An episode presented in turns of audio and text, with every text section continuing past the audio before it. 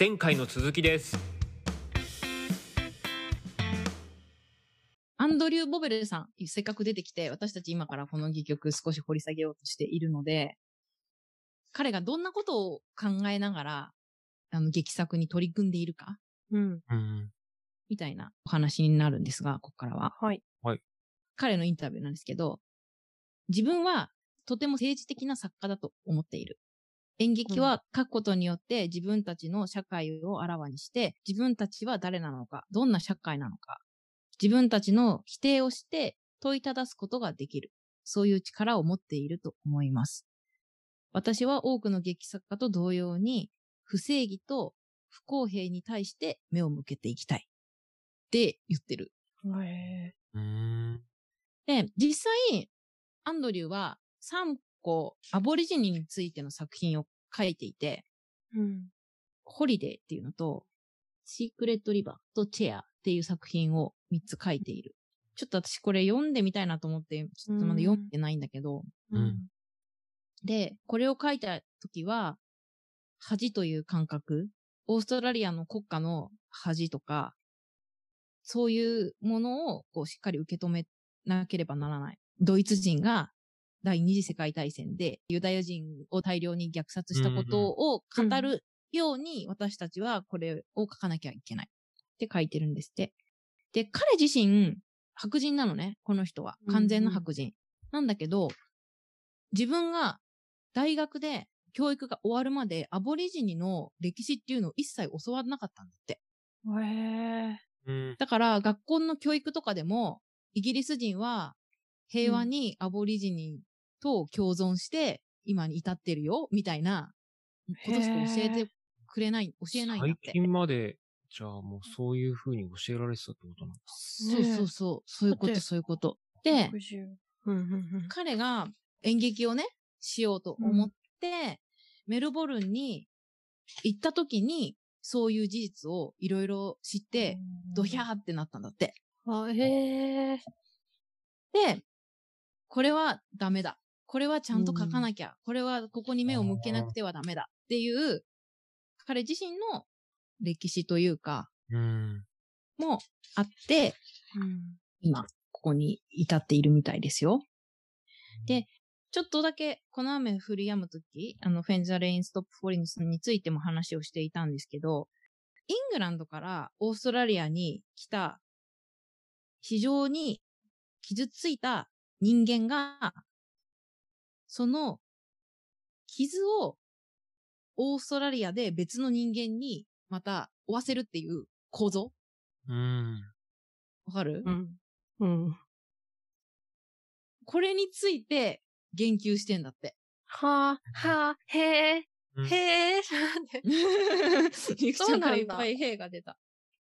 もちろんそれだけじゃないし、で、ボベル自身も政治的なことを書く一方で、愛とか、セックス、家族愛とか、自分にとってすごく身近なものもテーマにしている。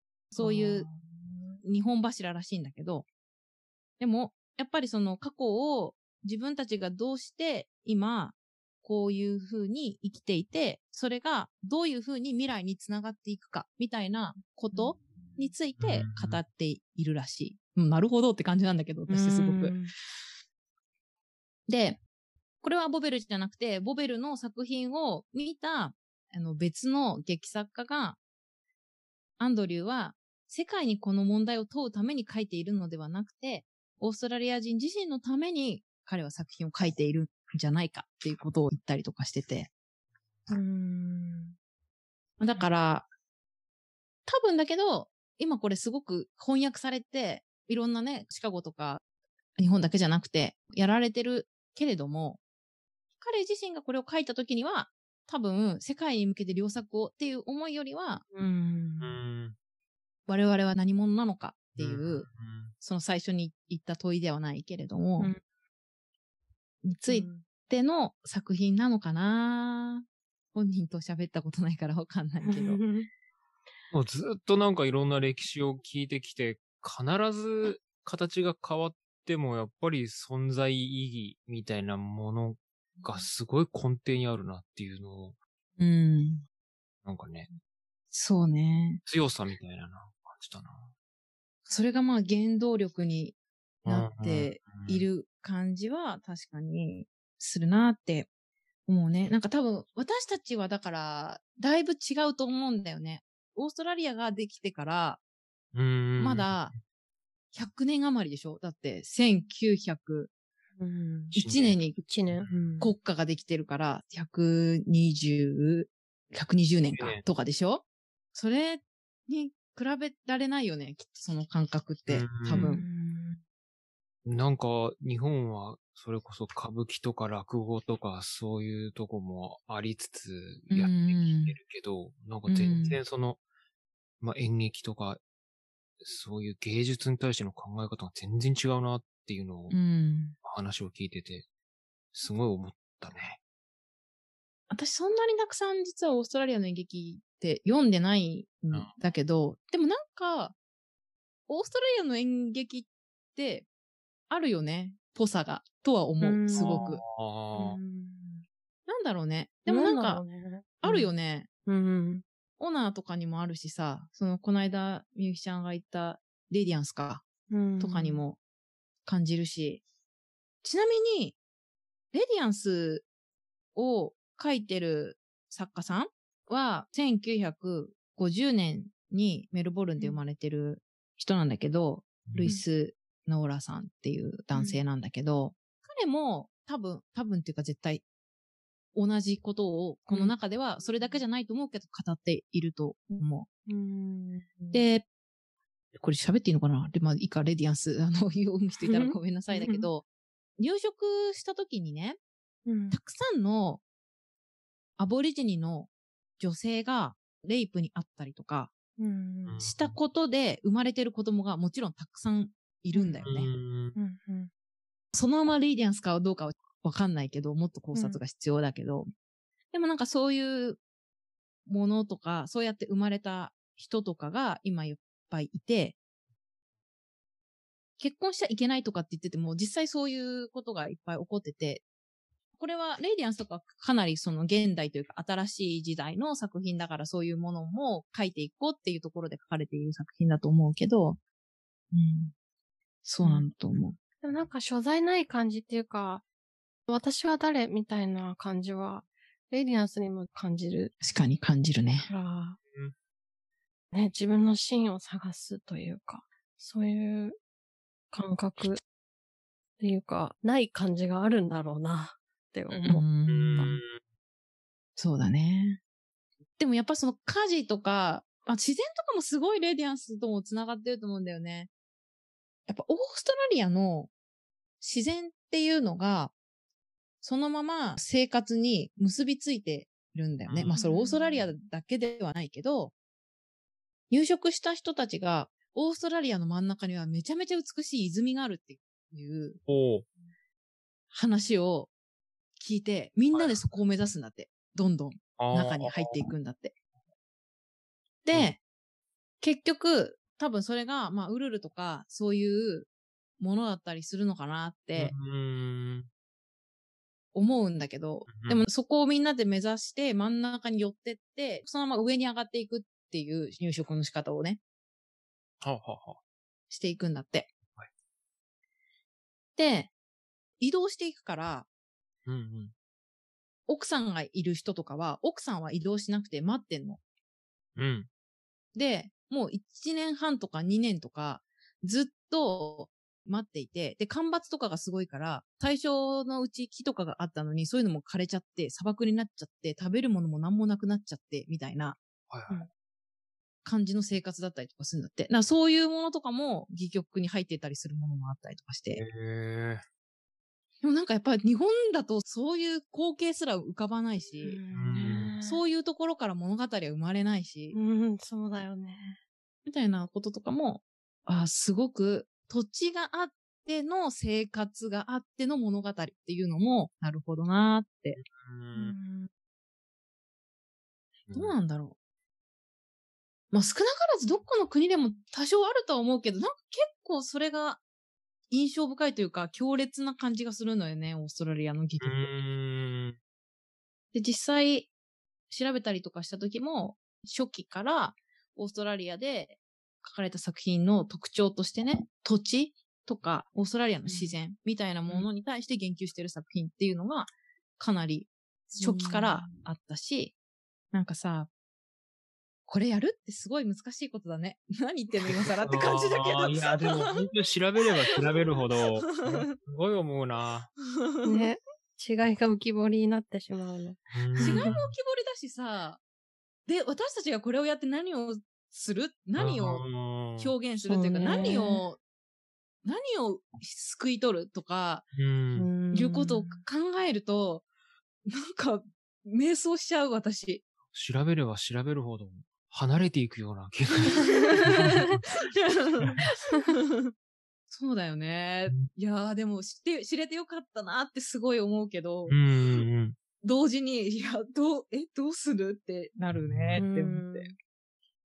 ね、ボベルがオーストラリア人に向けて書いたんじゃないかとか言われてしまうと、私たちはやる意味あるってうん。思っちゃうっていうか、何をじゃあ日本人には何を、どんな風に伝わるんだろうっていううんか。うんねうん。なんかボいろいろ、うん。届けようと思った、その思いも、な半端じゃない強さをしてる いや、本当自だよね分な。りの考えとしてはこういうのを届けたいみたいなのって、やっぱ太刀打ちできねえなってすげえ思っちゃうな。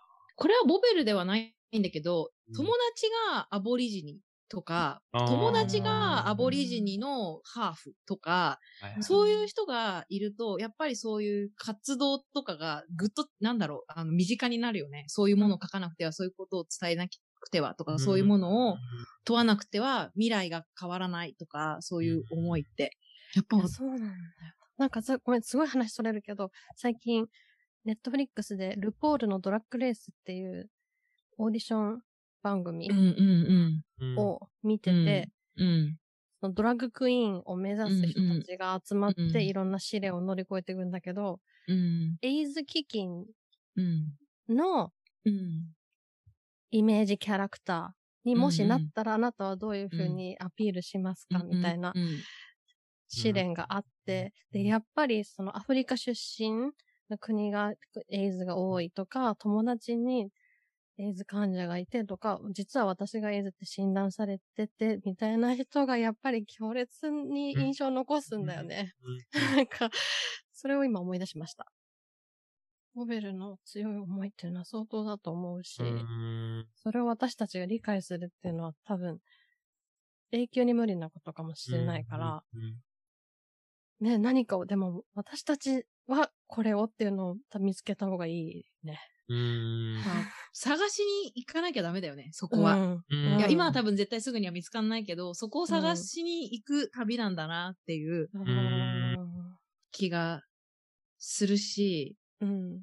やる意味がないとは思わなかったから、やらないと知らないし、まずそのこともね。うん。うん。うんで、やっぱ私結構印象的なのは、過去を見つめ直して、未来に続くものを残していくみたいな、そういうボベルの思考というか、うんまあうん。コナメとか本当その通りだなと思うんだけど、うんやっぱりそこは全世界共通かなっていう気はするんだよね。う。ん全世界共通だし、一人一人パーソナルなものだけど、うんでも必ず持ってるものじゃん。うん。自分の過去があって未来があって、うん過去を知らなければ未来が変わらないことってやっぱり結構たくさんあるなって思うと、ちゃんとこう希望のあるうん視点だなって思って、うんその辺はなんかすごくこう、はあ、なるほどって思って、いい視点だなと、その作品を書こうと思うのに。うん。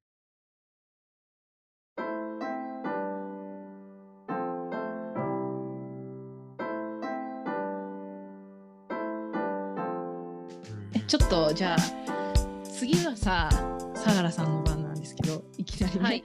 あはいはいはい、そうですね。うん今日ね、フラッとお邪魔させていただいたのも、次ね、私がオーストラリアとイギリスの関係性っていうんですかね。今回のこの題材の一番最初の時に、あやさんが、すごくその入植のこととかで話をしてくれたと思うんですけど、その辺のことで、イギリス人がオーストラリアのことどう思ってるとか、オーストラリアがイギリスのことどう思ってるかとか、うんいうのをちょこちょこ調べておりますので、その辺をなんか話せればなと。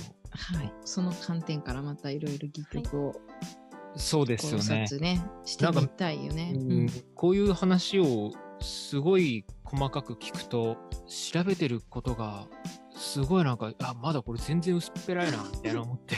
いや、私もだよ。もう、だってなんか、オーストラリアなんかカンガルーとコアラと、みたいな イメージとかから始まると、全然違う印象になるじゃないですか。うんうん。だからまあ調べてても面白いですけど。面白いよね、うんでもやっぱオーストラリアがその私たちがコアラとかカンガルーって受け取るものっていうのは向こうが発信してんだよねそういうふうに思ってほしいあから。あ、はいはいはいはい。っていう裏にはそうんのアボリジニの虐殺とかそういうものを見えないようにするためにコアラとかカンガルーとかを前に出してきてたりとかスポーツとかはいはいはい。とかっていうなんか政治も絡んでたりとかなるほど。してたらしいですよ。っていうか実際そういう影響を受けて私たちはそういう風になっているんじゃないかなって。知らないですもんね、だってね。多分、結構。本当に知らない。全然知らない。っていう、ちょっと楽しみだな。ね月も。そういう話をうん。お話しできればなって思っています。はい。じゃあ、はいということで、今回のお相手は松本美由と、相良浩人と、森田彩でした。またありがとうございました。はい。バイバイバイバイ